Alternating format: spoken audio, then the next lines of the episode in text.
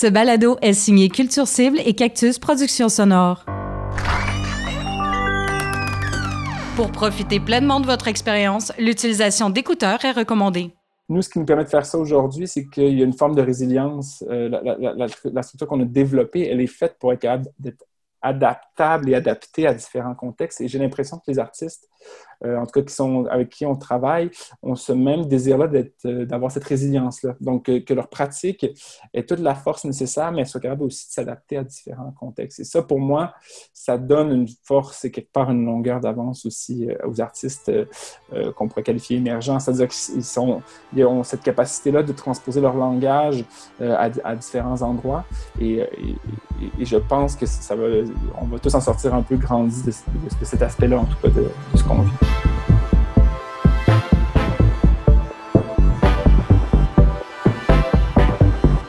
La Sentinelle, une série balado qui met en lumière les travailleurs et travailleuses autonomes du milieu de la culture, perturbés par la crise du coronavirus.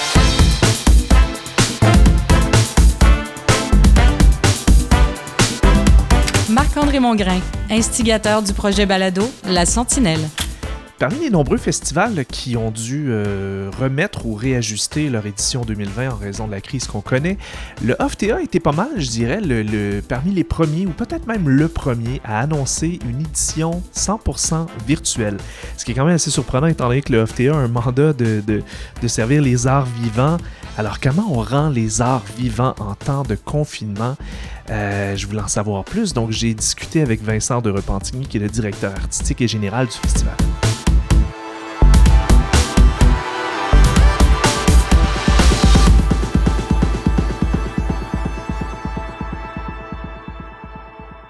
Euh, moi, je suis arrivé euh, au FTA il y a cinq ans. Alors, ce qu'il faut dire, c'est que c'est la 14e édition du, euh, festival cette année. et donc, moi, je suis arrivé il y a cinq ans. Et à ce moment-là, le festival existait depuis un certain moment déjà. Et on a commencé à amorcer une réflexion autour de comment accompagner les artistes émergents de différentes façons. Vincent de Repentigny, je suis le directeur artistique et général du OFTA. Donc, on a fondé la Serre Art Vivant qui produit aujourd'hui le OFTA mais qui a aussi d'autres activités à travers l'année. Le OFF a vraiment euh, une mission de, présenter les artistes émergents en art vivant, donc vraiment toutes les formes hybrides en théâtre, danse, performance, cirque. Euh, euh, et durant le festival Transamérique, qui est une vitrine internationale très importante pour Montréal. Et donc, on, a cette habitude-là de, présenter des premières étapes de projet, autant à la communauté locale que, euh, que aussi à des diffuseurs internationaux qui sont présents durant euh, le Festival Transamérique.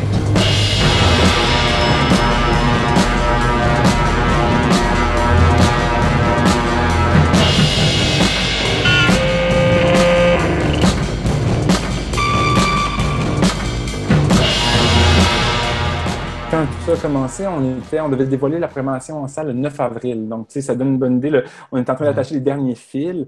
Euh, c'est arrivé un moment, on était comme chanceux dans la malchance, c'est-à-dire que c'est arrivé un moment où est-ce qu'on pouvait encore se permettre de transformer de changer. Je pense que quelques semaines après, ça aurait été beaucoup plus difficile. On était, on commençait le travail vraiment de, au niveau, euh, au niveau rédaction, euh, au niveau communicationnel, on finissait certaines choses. Euh, et, donc, là, ce momentum-là est devenu vraiment intéressant parce qu'il nous permettait à la fois de, mettre pause puis de voir ce qu'on voulait transformer, mais en même temps d'avoir quand même un peu de marge de manœuvre, même si c'est très, très court. Euh, ça restait, on avait encore l'opportunité de le faire.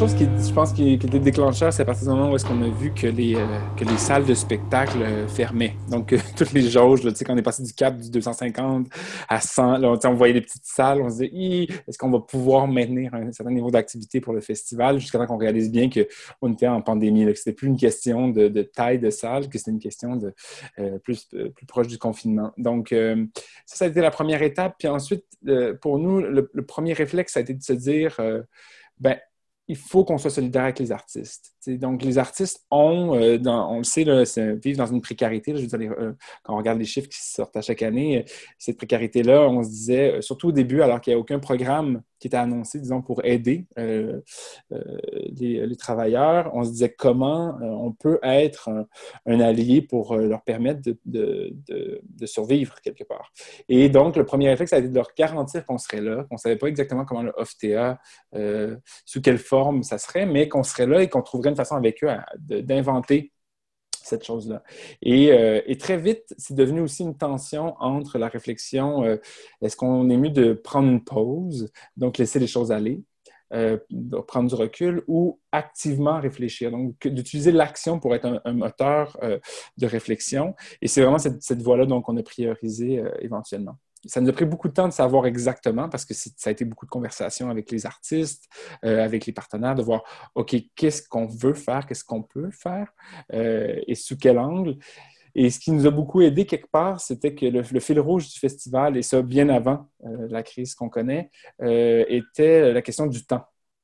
Et donc, un peu de façon euh, prémonitoire, cette question-là s'était déjà imposée. Et là, on s'est dit, bon, mais il y a quand même quelque chose à creuser pour voir comment on peut euh, activer, euh, activer ça et voir comment les artistes peuvent aussi garder leur lien aussi avec différents publics.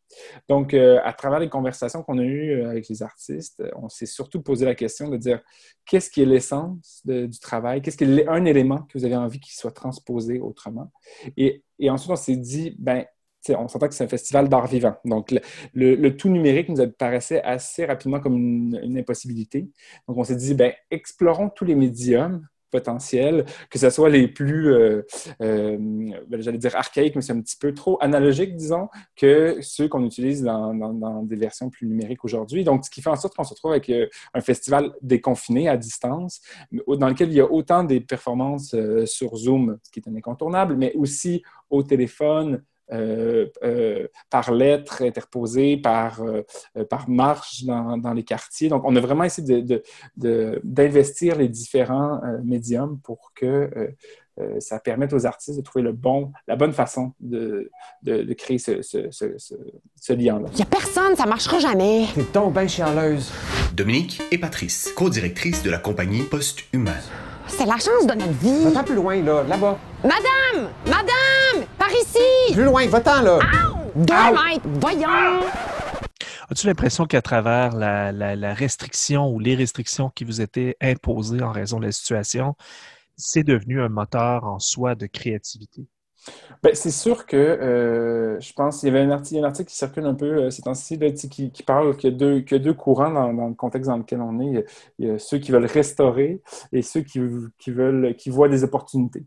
Puis je pense que quelque part, euh, moi je pense qu'il y, a surtout une voie entre les deux. Je pense qu'il y a des choses qui doivent être ce qu'on pourrait appeler restaurées, c'est-à-dire des choses qui fonctionnaient bien qu'on doit restaurer, mais il y a aussi des choses qui fonctionnaient pas bien dans nos systèmes. C'est-à-dire il y a beaucoup de questions auxquelles on fait face depuis un certain temps, de contradictions, et c'est vrai que pour nous, c'est devenu une opportunité de se dire, ben, il y a là peut-être la répétition de choses qui s'en viennent. C'est-à-dire que euh, on le voit, la, question euh, de la durée de l'ouverture, entre autres, des salles de spectacle, euh, c'est très dur de savoir quand est-ce qu'on va pouvoir vraiment repenser à, un retour, en guillemets, à la normale.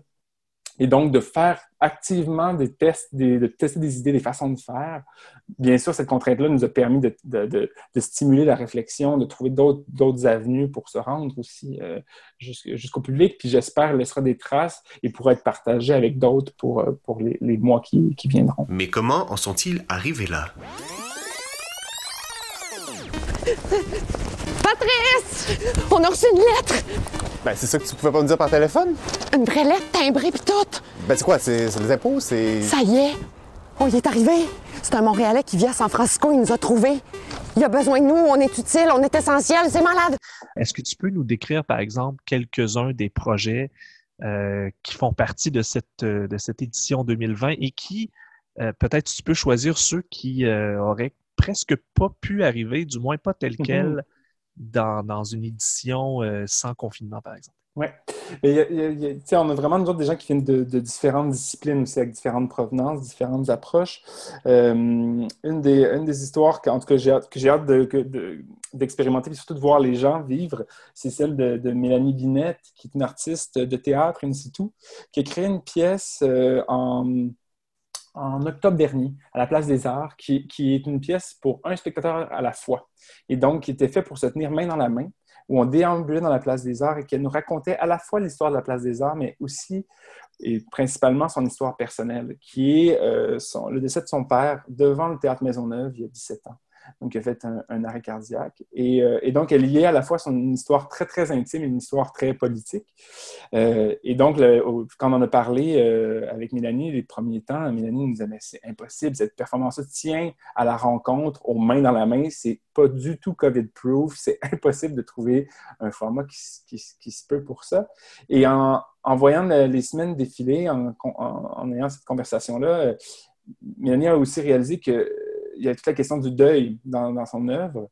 Euh, ben, elle le savait, je ne l'ai pas réalisé, mais je veux dire, c'est devenu très important parce que soudainement, il y avait des gens qui étaient empêchés de vivre certains deuils, puis elle se disait, si moi, je peux arriver à partager le mien à travers ça, ben, j'aurais créé quelque part ce, lien-là. Et donc, elle a, reformaté une nouvelle version euh, où est-ce qu'elle a réenregistré une introduction et que les gens sont appelés à vivre dans leur propre quartier en solo. Et donc, de s'imaginer la place des armes à travers plutôt ses souvenirs, son imaginaire, mais en déambulant, puis en ayant toujours en trame de fond son histoire personnelle à elle de deuil tu vois, c'est le genre d'exemple que jamais, je pense, euh, Mélanie aurait, imaginé refaire cette, œuvre, euh, cette œuvre-là de cette façon-là, mais en le, transposant, elle aura créé une, une, version qui aurait été une version euh, COVID et qui aura quelque part aussi permis d'atteindre d'autres personnes de d'autres façons. On a, il y a aussi des, puis on a aussi des, des, œuvres qui sont vraiment conçues pour être des partitions. Je pense entre autres à, Lara Ojan, euh, Camille Lasselle et Nian Wang, euh, qui viennent euh, toutes les trois de, ces deux projets différents, mais ils viennent tout le monde du milieu chorégraphique et qui ont écrit des partitions chorégraphiques en fait que les gens peuvent expérimenter en marchant. Donc, c'est une façon aussi de, de re-rentrer en contact avec la cité, avec la ville, à travers une expérience qui peut se faire seule, mais aussi avec les gens qui sont chez soi. Donc, qui permet quelque part de transformer l'activité qu'on fait tous, notre activité préférée de marche en ce moment, pour euh, en quelque chose qui devient aussi quelque part une performance euh, artistique. Donc, si on voit des gens euh, marcher de façon un peu bizarre dans les rues, c'est votre faute. Exactement, c'est ça. On espère qu'il y en aura beaucoup, beaucoup, beaucoup en même temps. C'est un drôle de mouvement dans les rues de Montréal. C'est un risque qu'on est prêt à prendre, en tout cas. tu allais me donner un troisième exemple? Ben, euh, le, troisième que je trouve euh, particulièrement intéressant dans ce travail de transposition euh, là aussi, c'est Dominique Leclerc et Patrice Charbonneau-Brunel qui sont le duo post-humain qui sont derrière le spectacle du même don qui a été présenté à l'Espace Libre, entre autres, qui travaillent actuellement à une prochaine création. Puis eux, ce qu'ils ont eu envie d'utiliser, c'est en fait le prétexte du contexte pour interroger les, euh, gens euh, sur euh, le futur de l'être humain. Et donc, il pose un peu la question de qu'est-ce qu'on veut conserver de l'être humain, qu'est-ce qu'on veut transformer d'un point de vue physique, cognitif et social. Et donc, ils ont invité les gens à créer des courtes capsules de deux minutes dans lesquelles ils proposent, dans le fond, des, idées pour, pour l'humain, de demain. Et c'est à la fois une façon de réfléchir ensemble, mais pour eux aussi, c'est une façon de, de discuter et d'avoir du matériel pour la, suite du travail. Donc, c'est devenu non seulement, ça devait être à la base plus un panel, euh, disons, euh, plus, euh, plus classique, une forme vraiment de créer un lien vivant entre le travail qui est en train de se bâtir et les, spectateurs ou les participants. Écoute ça, je travaille comme consultant pour une grosse compagnie de la Silicon Valley dont je dois, pour me protéger, taire le nom. Mon mandat là-bas est de collaborer au développement d'un prototype de ce que sera l'être humain de demain. Non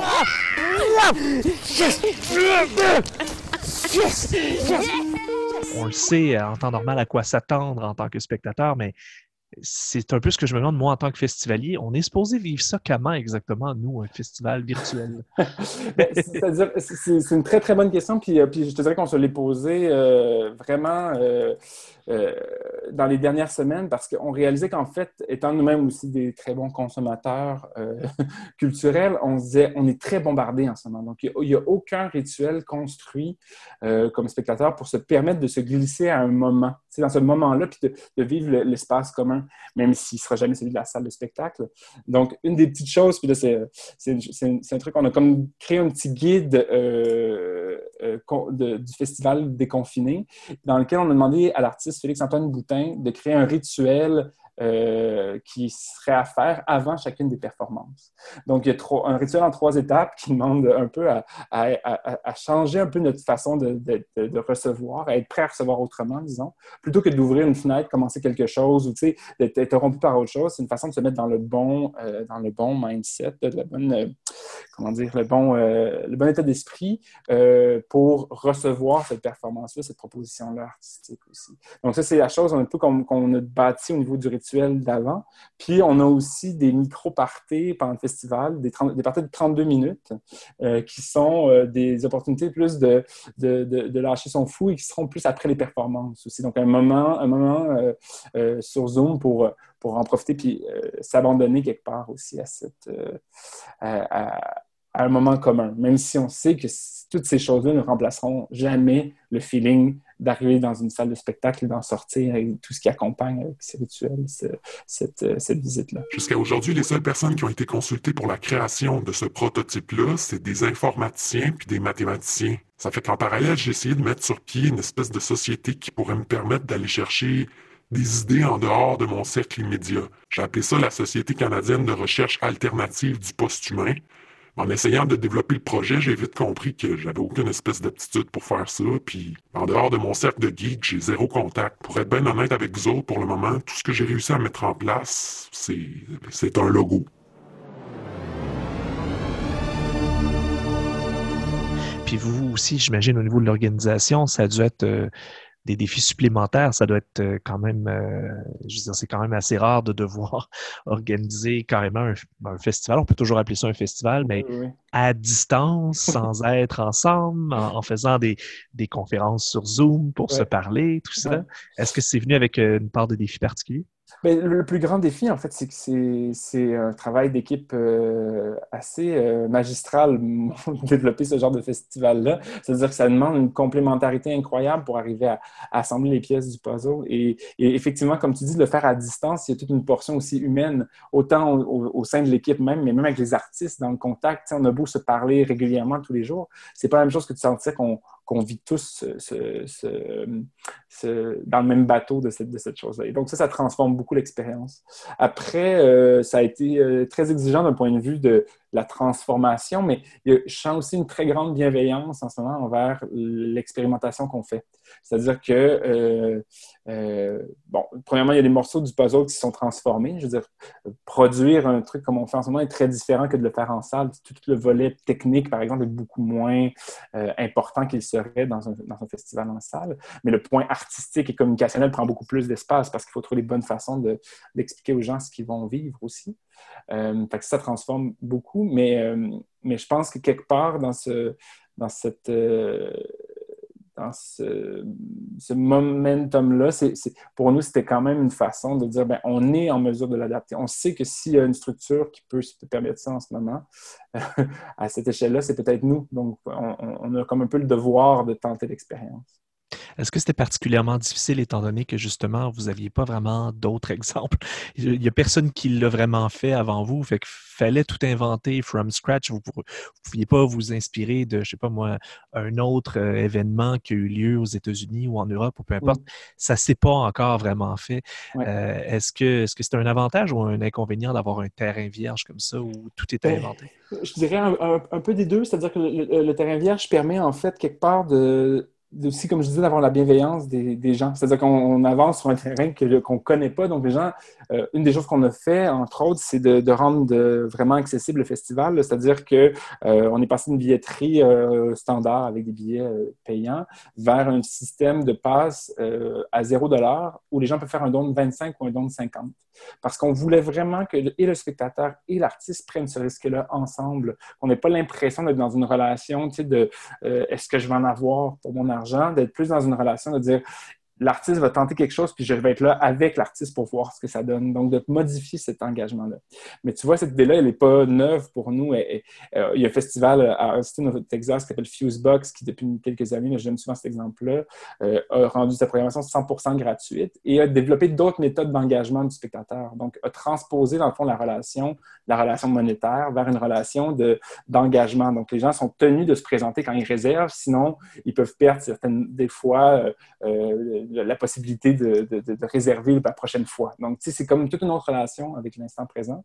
Et je pense que dans ces moments-là de terrain vierge, en fait, il n'y a pas un exemple qui, qu'on a, mais on a, euh, par la communauté de, disons, des, autres festivals qu'on, côtoie, il y a plein d'idées qui sont là, qu'on, partage. Et donc, c'était comme une façon de dire, ben, euh, testons-le, voyons ce que ça donne, cet élément-là, et donc de, vraiment trouver la bonne solution au contexte auquel on faisait face. ça, ça, en, s'appuyant toujours sur, euh, sur le travail de l'artiste et en trouvant la bonne façon de se rendre, ben, ça a été facile d'imaginer ces, rouages-là parce qu'il n'y avait pas un seul modèle, il y avait plein de petits modèles à l'intérieur de, ce qu'on essaie d'inventer. Ça fait qu'on a accepté de donner un coup de main à la scrap en mettant en profit notre plus grande force, la recherche de terrain. La rencontre. Là-bas, là-bas. Hey! Par ici! Est-ce que vous voulez parler du sort de l'humanité? Comme la pandémie actuelle complexifie nos contacts, nous nous voyons obligés pour le moment de nous tourner vers les interwebs. On le sait, vous avez mal aux yeux d'être toujours en ligne. Nous aussi. Mais on va certainement pas laisser tomber l'humanité pour ça.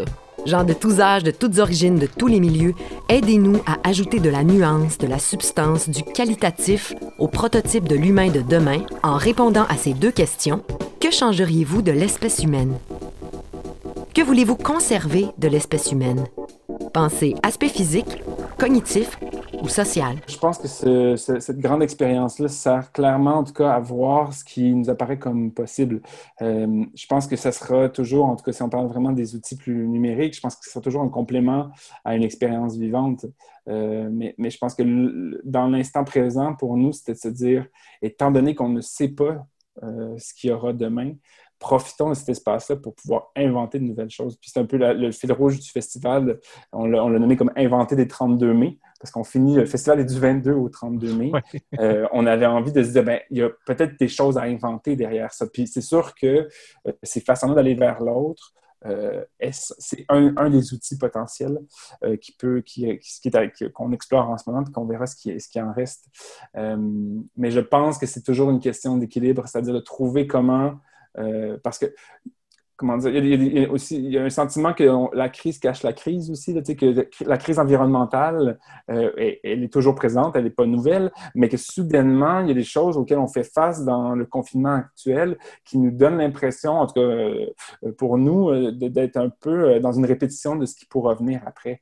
Et donc, c'est vrai que, que, de pouvoir explorer un maximum de, de, de contexte pour les artistes, pour nous, ça crée, euh, en tout cas, disons, une trousse à outils plus vaste pour pouvoir euh, réfléchir à ce qui viendra ensuite. Donc, euh, j'aimerais que l'humain du futur soit capable, en fait, de vraiment considérer sa suffisance et d'éviter l'excès. Mettre un peu de doute dans nos grandes certitudes. Our ability to communicate through our verbal language skills. We don't do that enough. We, we need to really harness it. Je rajouterais des ailes pour la simple et bonne raison qu'on n'aurait plus besoin de transport afin que vos suggestions soient vues et entendues, votre vidéo circulera sur les plateformes du OFTA et de la compagnie Posthumain. Pour notre plus grand bonheur, celui de la scrap, et qui sait, peut-être pour le plus grand bénéfice de l'humanité au grand complet. Est-ce que vous avez l'impression que ça peut aussi vous ouvrir des portes sur un public qui n'aurait pas pu se rendre physiquement? Euh, c'est ça, parce que, tu sais, j'imagine qu'il y a une partie des, des, des gens de vos festivaliers habituels qui proviennent pas nécessairement de Montréal. Il y a des gens qui doivent voyager pour venir vous voir, mais ça nécessite quand même de voyager pour venir vous voir. Alors que là, en ce moment, vous pouvez très bien vous adresser à quelqu'un euh, en Europe ou en Afrique ou peu importe. Euh, est-ce que vous voyez déjà euh, l'effet de ça? Et est-ce que ça fait partie de, vos visées d'aller piger un petit peu plus dans l'international? C'est sûr que dans les spectateurs, on voit, on voit une différence, mais je pense qu'on la voit surtout au niveau des professionnels qui côtoient le festival. C'est-à-dire que les réseaux qui sont développés autour, autour du FTA dans les dernières années euh, sont soudainement peuvent être très actifs pendant le festival, alors qu'habituellement, on a quelques invités qui viennent, on parle d'une dizaine. Là, il y en a vraiment beaucoup plus qui peuvent se, prêter au jeu. Puis on l'a vraiment senti. On, fait, on va faire des rencontres professionnelles, donc euh, du lundi au vendredi la semaine prochaine, le matin, des machines à café qu'on appelle, qui sont vraiment comme une discussion autour d'une machine à café. Euh, et on a lancé l'invitation à, une vingtaine, voire 25 euh, professionnels pour donc 4 à 5 par rencontre. Et tout le monde était très enthousiaste de pouvoir y participer et de sentir quelque part dans un moment où est-ce que on ressent potentiellement des replis aussi parce qu'on veut renforcer le local, mais on ne veut pas perdre non plus ces ponts-là, tu sais, internationaux. Je pense qu'il y a là, en tout cas, des opportunités intéressantes. C'est-à-dire que la conversation peut se poursuivre. Et non seulement ça, on peut créer quelque part des conversations qui n'auraient pas nécessairement eu lieu parce qu'un tel aurait été dans un festival, l'autre aurait été en, préparation pour autre chose. Et donc, on profite de ce moment-là aussi pour échanger des idées sur ce à quoi on devra faire face pour la suite. Hmm. Intéressant, ça. Ça aussi, ça offre des, nouvelles possibilités qui peuvent se poursuivre par la suite. parce que si dans, dans l'an prochain, dans deux ans, dans trois ans, il y a beaucoup de gens qui ne peuvent pas nécessairement se déplacer et donc qui perdraient peut-être contact avec un festival, alors que là, vous pouvez bâtir quelque chose qui va vous permettre d'entretenir ces liens-là à long terme. Oui, puis même qui permet en fait de, quand, il y a des affinités aussi, de, de, partager à l'intérieur de ces communautés-là aussi ce qu'on fait au festival. Donc, que ça permette une forme de, passage aussi, de, brassage d'idées, en tout cas, entre les différentes communautés.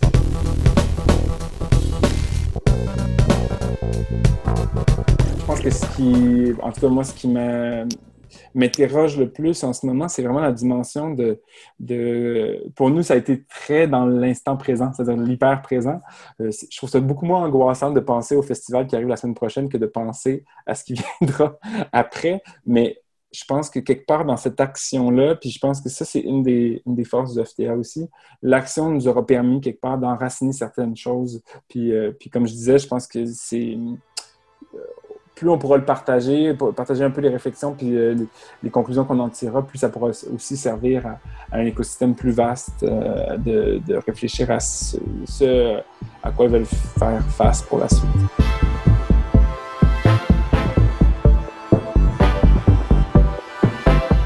La Sentinelle est une initiative de Marc-André Mongrain en soutien aux travailleurs et travailleuses du milieu culturel dans le cadre de la crise du coronavirus. Notre invité aujourd'hui, Vincent de Repentigny. Une entrevue menée par Marc-André Mongrain. Montage et réalisation, Jean-François Roy. Une musique originale signée Hugues Brisson de Zephram Productions. Pour sa précieuse collaboration à distance, narration Michel Mayer. La Sentinelle est une série balado bénévole produite par Culture Cible et Cactus Productions Sonore. Vous avez une bonne histoire ou un sujet à proposer? Vous connaissez une personne qui mérite la lumière? Écrivez-nous! La sentinelle balado au singulier gmail.com. Dans le prochain épisode, la lumière se portera sur Nathalie Grenier, directrice générale du Festival des Guitares du Monde.